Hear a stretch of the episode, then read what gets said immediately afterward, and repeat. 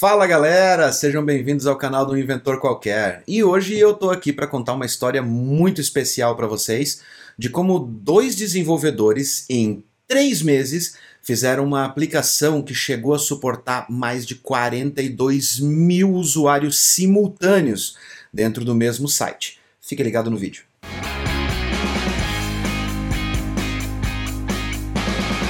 Bom, essa história começou há muito tempo atrás, não muito tempo, vamos dizer, lá por 2018, quando nós já estávamos trabalhando em parceria com uma empresa americana que tinha clientes lá nos Estados Unidos e de repente um grande cliente apareceu com um projeto um tanto quanto inusitado pela dificuldade que ele apresentava. Mas no início do projeto, quando vieram conversar com a gente e perguntar: vocês dão conta de desenvolver o projeto? A gente não imaginava que o projeto tivesse uma proporção tão grande quanto ele mostrou no final. Esse projeto tinha algumas peculiaridades, como o fato dele precisar ir para o ar numa data e hora muito específica e que naquela data e hora haveria um grande tráfego de pessoas aguardando para utilizar a ferramenta. Na época, o pessoal da área comercial comentou alguma coisa como a aplicação teria que suportar em torno de 5 mil usuários durante o dia inteiro de operações, coisas desse tipo. E nós falamos, ah, ok, nós podemos trabalhar em cima disso e podemos desenvolver essa plataforma sem problema nenhum. Mas o problema é que faltavam menos de três meses para que essa plataforma fosse ao ar e naquela época só estavam nesse projeto eu e mais um parceiro meu desenvolvedor. E nós falamos, ok, vamos desenvolver a plataforma. Outra peculiaridade dessa plataforma é que ela não podia ter cache, ou seja, não dá para acelerar a aplicação utilizando o armazenamento temporário de informações para reaproveitar ela para outros usuários. Porque era uma plataforma de vendas e cada produto vendido precisava ter a verificação de disponibilidade daquele produto verificada ali, em tempo real, sem chance de ter um cache ou qualquer outro tipo de artifício para poder poupar o banco de dados. Até esse ponto, ok. A gente falou, nós vamos dar conta, vamos trabalhar em cima dela. Porém, conforme o tempo ia passando, novas reuniões iam sendo feitas com esse cliente e cada reunião que a gente fazia, esse cliente trazia números levemente diferentes. Para cortar um pouquinho a história, quando faltava aproximadamente 30 dias para a plataforma entrar no ar e ter que aguentar aquele tráfego todo, eles mudaram o número de 5 mil que era lá no começo para algo em torno de 5 mil usuários simultâneos e não mais 5 mil usuários num dia inteiro de operações. Isso muda drasticamente toda a situação da aplicação. Porém, nós tínhamos trabalhado na aplicação de forma que a gente pudesse realmente estar tá preparado para certas situações, mas 5 mil usuários simultâneos não era algo que a gente esperava naquela altura do projeto. Então, naquele momento, o que eu tive que fazer foi travar qualquer tipo de nova implementação na aplicação e focar nos testes de stress e benchmark da aplicação para saber se ela iria suportar aqueles 5 mil usuários simultâneos dentro da plataforma. Como nós não tínhamos ideia do perfil do usuário, isso é muito importante porque o perfil do usuário muda de acordo com o projeto, de acordo com o site, com a finalidade daquela aplicação, se é uma aplicação de vendas ou é uma aplicação de entretenimento. Cada perfil de usuário é diferente e consome recursos diferentes, e cada site tem o seu próprio perfil de usuários. Como era a primeira vez que nós estávamos implementando o projeto e nós não tínhamos literalmente a menor chance de fazer testes com a plataforma com os usuários reais, eu parti da premissa de que seria melhor considerar, ao invés de 5 mil usuários, considerar que a plataforma deveria suportar 5 mil requisições por segundo. Claro, foi um exagero, mas foi um exagero calculado por quê? Exagerar na precaução é garantir que a aplicação fique de pé. Naquele momento, nos primeiros benchmarks que nós rodamos na aplicação, ela demonstrou certas instabilidades e certos pontos da aplicação começaram a causar problemas em cadeia. Então começaram os trabalhos de otimização em cima das regras de negócio que até naquele ponto não podiam ser mais mudadas. Então, todo o trabalho foi focado em otimizar tanto o front-end quanto a API que atendia esse front-end, que era um Single Page Application, um SPA, que por si só já ajudava muito a aplicação a ter uma performance melhor. Porém, os testes foram rodando e cada vez que a gente alterava a capacidade do nosso script de estresse de bater na nossa aplicação, a aplicação se mostrava cada vez mais pesada.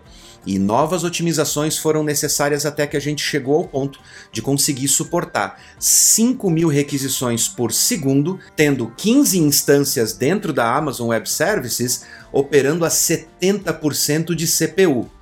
Mas eu pensei, nós já estamos sobrecalculando os 5 mil usuários em 5 mil requisições por segundo.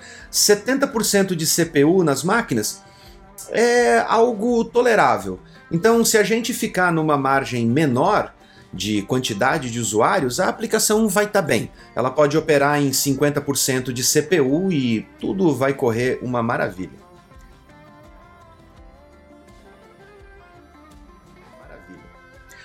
Porém, chegou o dito cujo do dia do lançamento do sistema. E a pior coisa que pode acontecer com um desenvolvedor no momento da virada do sistema é você saber que tem 13 mil usuários parados na plataforma aguardando você fazer o deploy da aplicação, liberando as vendas dos tão desejados produtos. E aí? Bom, e aí que a gente não tinha saída, nós tínhamos horário marcado para lançar a plataforma, porque todo o trabalho de marketing tinha sido feito baseado naquela data e naquela hora específica para lançar a plataforma. Neste momento, como a gente não tinha para onde correr, a única coisa que a gente podia fazer era rezar. Se Deus soubesse mexer com infraestrutura e desenvolvimento de software. Bom, fomos ao ar. E mais um ponto que eu esqueci de mencionar. A aplicação não podia utilizar uma flag dinâmica para liberar as vendas. Porque, por exemplo, se eu utilizasse uma tabela de banco de dados para dizer para a aplicação quando as vendas estariam abertas ou não, eu poderia enfrentar um sério problema de performance, porque o banco de dados era o nosso principal gargalo devido à verificação de disponibilidade de produtos que precisava ser feita em tempo real e precisava ser calculada em tempo real, considerando produtos que já haviam sido vendidos e os produtos que ainda estavam disponíveis na base de dados. Uma outra alternativa seríamos programar na própria aplicação o horário exato que ela deveria ser liberada. Mas e se algo acontecesse nesse meio tempo ou alguns minutos antes dela ser liberada e nós precisássemos segurar de forma emergencial a liberação da plataforma. Então nós não teríamos outra alternativa senão fazer de fato um deploy, mas isso poderia ocorrer tarde demais para você segurar uma catástrofe comercial. Então, a melhor alternativa que nós tivemos na época foi realmente preparar a aplicação em dois formatos: um formato de venda fechada e um outro formato de venda aberta. E no momento em que a gente deveria realmente abrir as vendas, a única maneira de abrir seria fazendo um deploy da aplicação. Nesse caso, existe uma outra técnica usada por programadores de várias linguagens diferentes, principalmente as linguagens chamadas linguagens interpretadas, como é o caso do PHP, JavaScript e outras linguagens que utilizam interpretadores ao invés de códigos compilados. Essa técnica chama-se aquecer a aplicação. E ela nada mais é do que subir a sua aplicação e aguardar alguns minutos até que o interpretador da linguagem consiga parsear os códigos e otimizar eles na memória de acordo com o uso e com as requisições que estão sendo feitas para a aplicação. Mas naquele momento, nós tínhamos 13 mil pessoas aguardando para entrar e a gente precisava subir a aplicação e liberar ela para que os usuários fizessem as compras. Como não tinha outra saída, liberamos a aplicação, ela virou E durante 15 longos e eternos minutos, nós entramos em desespero. Por quê? Porque enquanto nós fazíamos deploy da aplicação, nós estávamos acompanhando todos os painéis da Amazon Web Services e acompanhando tanto o banco de dados quanto as 15 instâncias que nós estávamos usando para rodar essa aplicação. E adivinhem só, mesmo depois de fazer o deploy com a abertura de vendas, o nível de processamento, de consumo de CPU das máquinas não mudou. Ela permaneceu em 4%. Algo muito diferente dos 70% do benchmark que a gente tinha feito em cima dessa mesma aplicação com 5 mil requisições por segundo. Mas é claro que 13 mil usuários não necessariamente gerariam 13 mil requisições por segundo. Eu falei lá no começo do vídeo que o perfil do usuário depende de cada site, mas para nós, naquele momento, sem saber qual era o perfil do usuário e quantas vezes eles estariam clicando nas opções de compra, nós estávamos considerando o pior cenário possível. Mas como assim a aplicação faz deploy, restarta em produção, temos mais de 13 mil usuários, quase 15 nesse momento, e simplesmente as máquinas não mudam o consumo de processamento? Naquele momento, a conversa que estava rolando na live entre nós aqui no Brasil e o pessoal dos Estados Unidos era que tudo tinha dado crash e a aplicação nova que nós subimos com a liberação das vendas simplesmente não tinha subido no website. Os servidores não estavam rodando a aplicação, por isso o processamento estava tão baixo. E durante 15 longos minutos, nós ficamos caçando as causas de algo que não estava acontecendo. O banco de dados, que era uma das nossas maiores preocupações, operava na margem de 7% de CPU, o que também era impressionante devido à quantidade de requisições que nós sabíamos que a aplicação iria fazer para o banco de dados em cada interação dos usuários.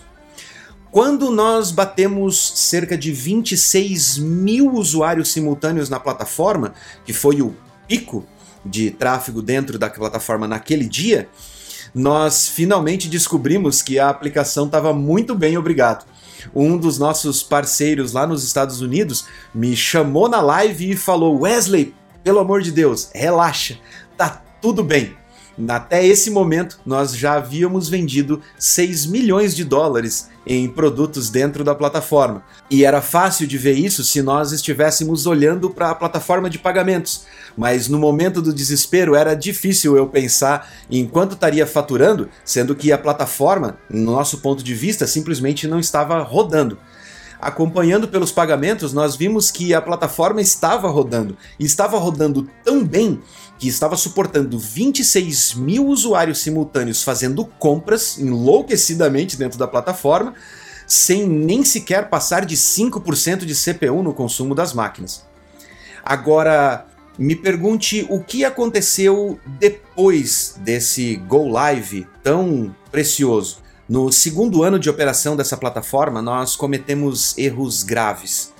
E ao mesmo tempo em que nós cometemos esses erros, que foram mais estratégicos do que técnicos, nós também sofremos um ataque massivo com centenas de milhares de bots atacando a plataforma. E foi um ano bem difícil, aonde atingimos picos de 22 mil usuários simultâneos, mas a plataforma ficou instável durante várias horas.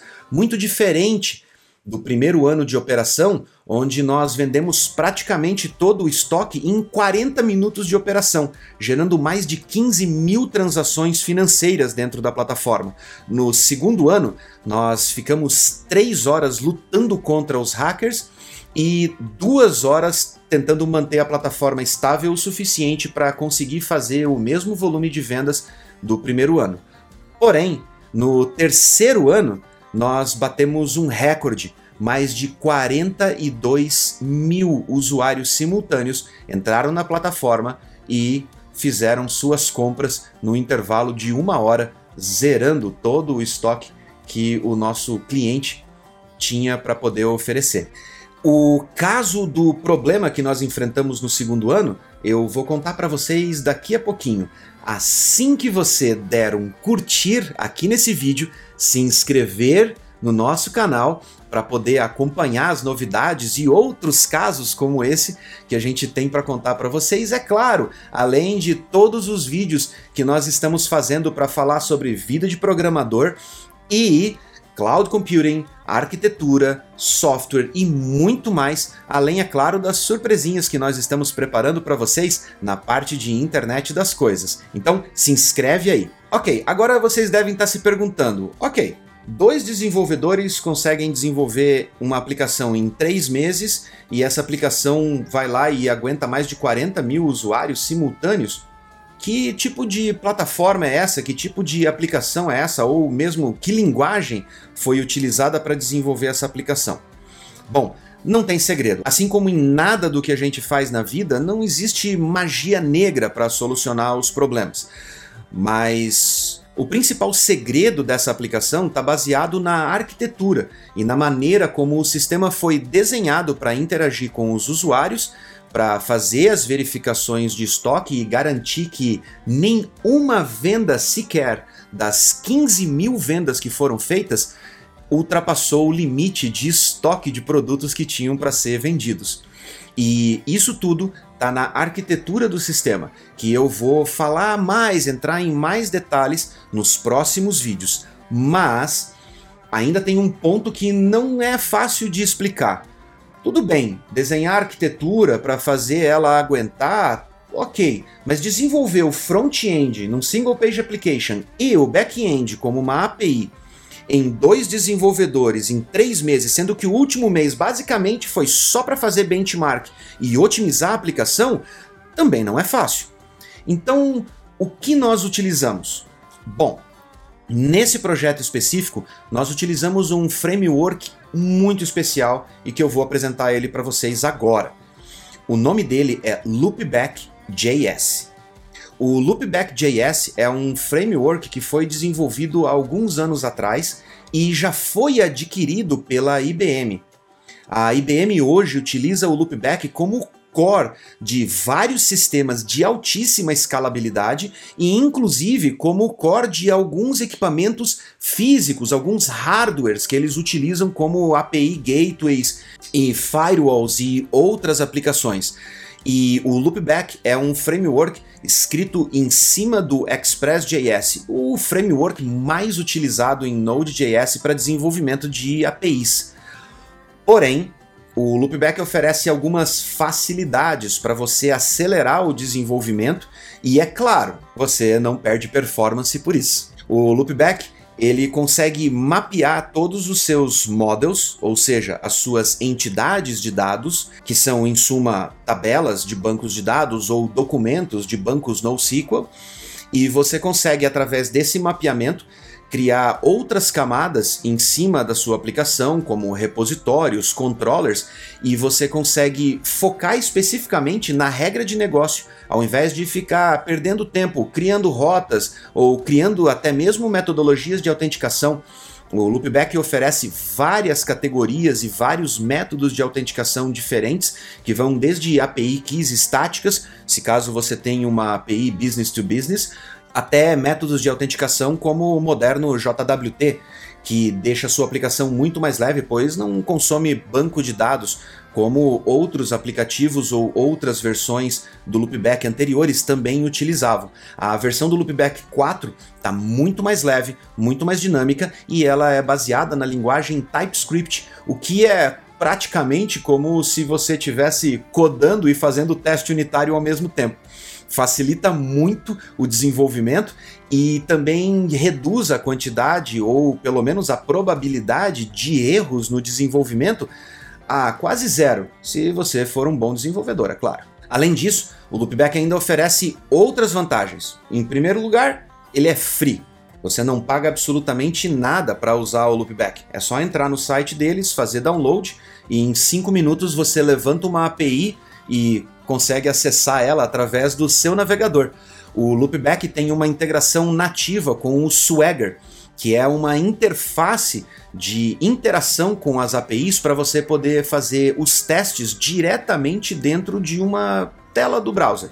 O Swagger também oferece outras facilidades, como o OpenAPI File ou OpenAPI Specification File, que é basicamente um arquivo JSON que tem todos os métodos da sua API, aqueles públicos, é claro, e permite que você utilize esse arquivo para gerar pequenos pacotes que nós chamamos de SDKs para você importar dentro de React.js, AngularJS ou mesmo em aplicações nativas mobile, como Android Studio e o Xcode da Apple. Dessa maneira, você pode desenvolver a sua API fazer a exportação do OpenAPI Specification e importar eles para dentro de qualquer aplicação e fazer uma integração direta com a sua API sem a necessidade de ficar mapeando método a método depois na aplicação cliente que vai consumir a sua API. Isso corta muito tempo de desenvolvimento, facilita demais a vida do desenvolvedor e dá mais tempo para o desenvolvedor pensar na arquitetura, no modelo de negócio e nas regras de negócio, que é claro, vão ser a parte mais importante da aplicação, tanto para o departamento de business da empresa, quanto para o cliente que vai consumir o produto. Droga, eu esqueci. Falei para vocês que eu ia contar sobre o problema que a gente enfrentou no segundo ano, mas agora o vídeo tá meio longo e eu não quero prolongar ainda mais. Mas eu prometo para vocês, eu vou fazer um novo vídeo falando só sobre o problema que nós enfrentamos no segundo ano. E ele é muito interessante e é uma lição grandiosa para que você não passe pela mesma situação. Então, fica ligado no canal, se inscreve aqui, porque eu vou falar nesse vídeo sobre os erros gravíssimos que nós cometemos no segundo ano e como nós resolvemos eles para quase duplicar a capacidade do sistema em quantidade de usuários simultâneos no terceiro ano de operação. Galera, muito obrigado e olha só, aqui vão aparecer dois vídeos, duas sugestões de vídeos para que vocês assistam e continuem aqui no nosso canal. Tem muito conteúdo legal aqui no canal. Um abração.